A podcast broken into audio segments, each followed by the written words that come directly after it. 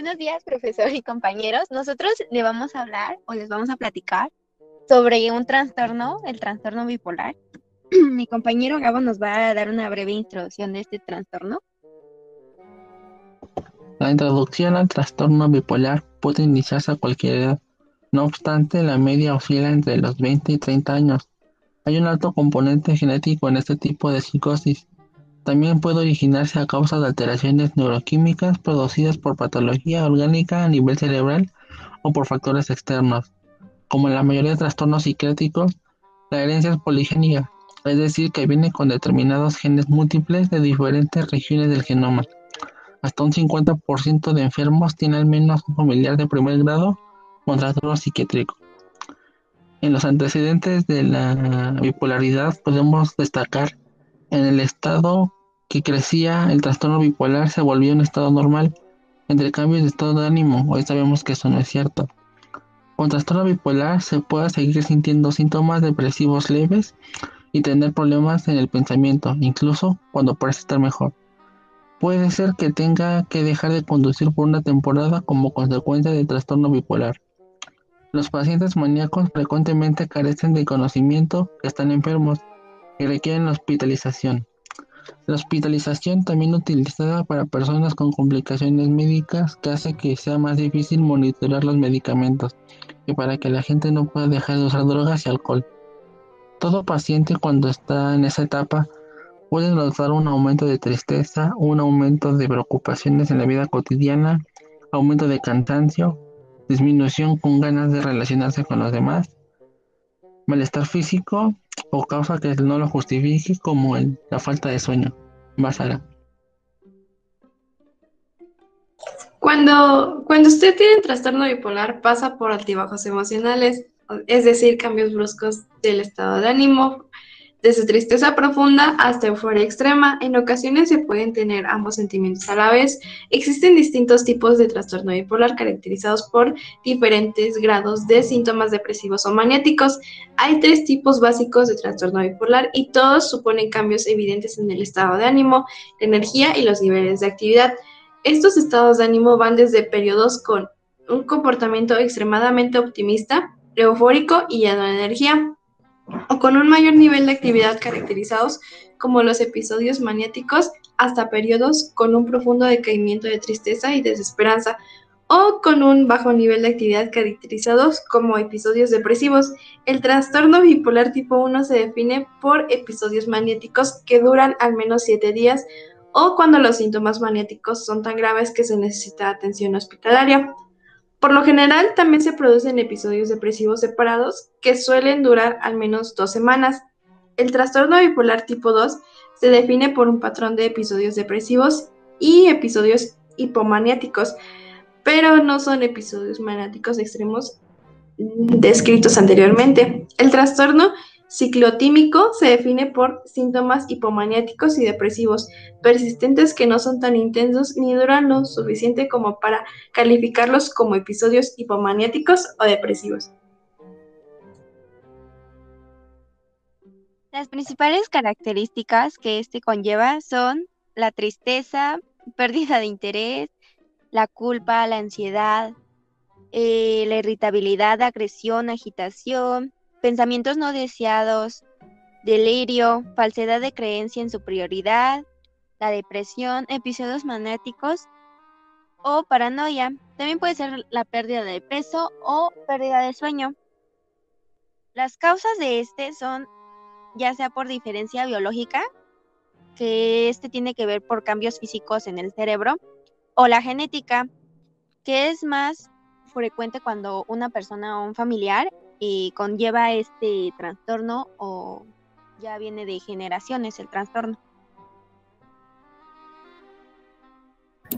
Bueno, las causas, las causas eh, son problemas y relación en el consumo de alcohol y drogas, suicidio o intentos de suicidio, problemas financieros o en la escuela y desempeño en, el, en relaciones dañinas. Y las simultáneas, las consecuencias simultáneas son trastornos de ansiedad que puedes tener, trastornos de alimentación, trastornos de déficit de atención con hiperactividad, problemas de alcohol y drogas, como había dicho, y problemas de salud física como enfermedades cardíacas, problemas de tiroides, dolores de cabeza u obesidad. Como conclusión, podemos decir que los trastornos bipolares constituyen un grupo de desórdenes mentales y crónicos recurrentes con un gran impacto social y familiar. La evidencia científica en la psiquiatría contemporánea ha demostrado que resulta una patología que exige sumo interés en el campo de la investigación por el alto grado de discapacidad que provoca. Existe un enorme debate con relación a su aspecto y exacta prevalencia y su correcto diagnóstico y curso evolutivo. En este sentido, los actuales profesionales de la salud, a fin de lograr definir de manera adecuada una enfermedad clínica para realizar un diagnóstico precoz y oportuno.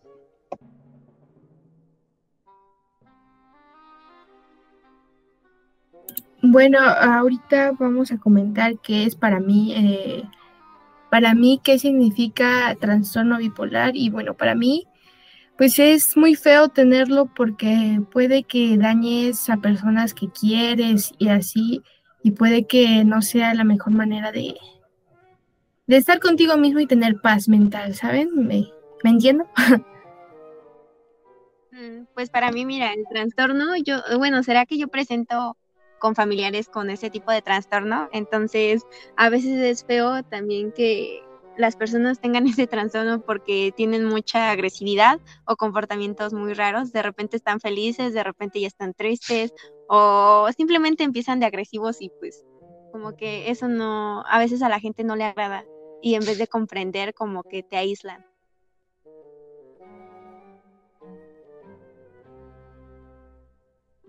Pues sí, tienes razón, o sea, te aíslas y todo eso, pero también es, es comprendible porque no le quieres hacer daño a personas que ya tienes a tu alrededor y te aprecian. Eh, ¿Tú qué piensas, Sara?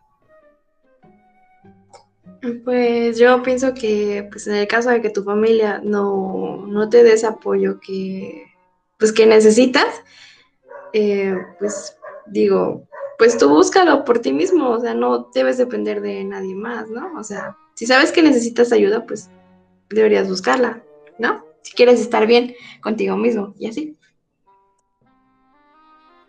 ¿Y tú, Gaby, qué piensas sobre este trastorno tan interesante? Yo digo que todos somos bipolares. Al que lo niegue, pues está mintiendo, obviamente. Todos hemos pasado porque en una hora antes estamos riéndonos y en la otra estamos enojándonos.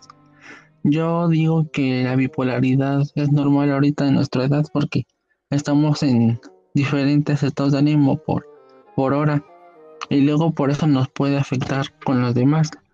Digamos, ¿no? Que estás ahorita enojada y aparece tu hermana o aparece tu mamá y tú le gritas. Y eso es lo que puede afectar en entorno social y familiar. Que piensan que estás de agresiva, pero pues tú tampoco sabes que andas de bipolar.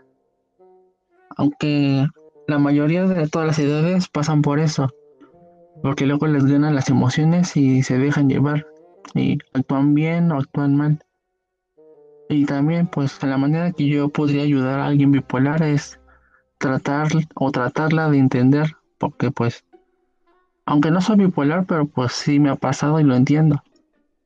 Pero, pues es algo normal, podría decir. Todos lo tenemos.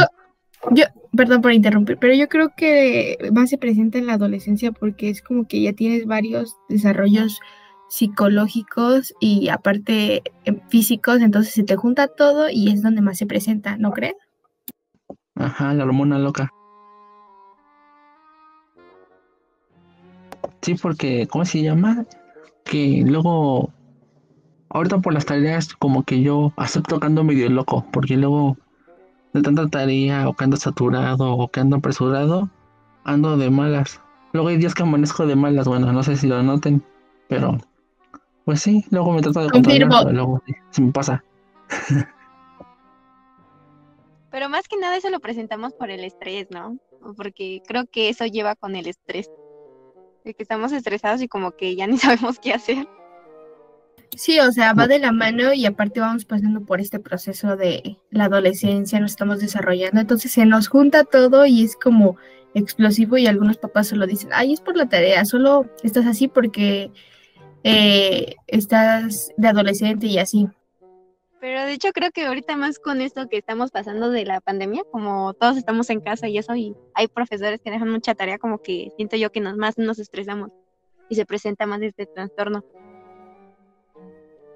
Sí, luego se alocan porque andan todos atareados. En mi caso yo no, no, pero sí, luego me llego a alocar un poco. También, como decía Arta en mi explicación, que la mayoría tiene ese gen, podríamos decirlo, de la bipolaridad. Por eso decía que es algo casi normal que todos tenemos. Poco menos, pero todos lo tenemos.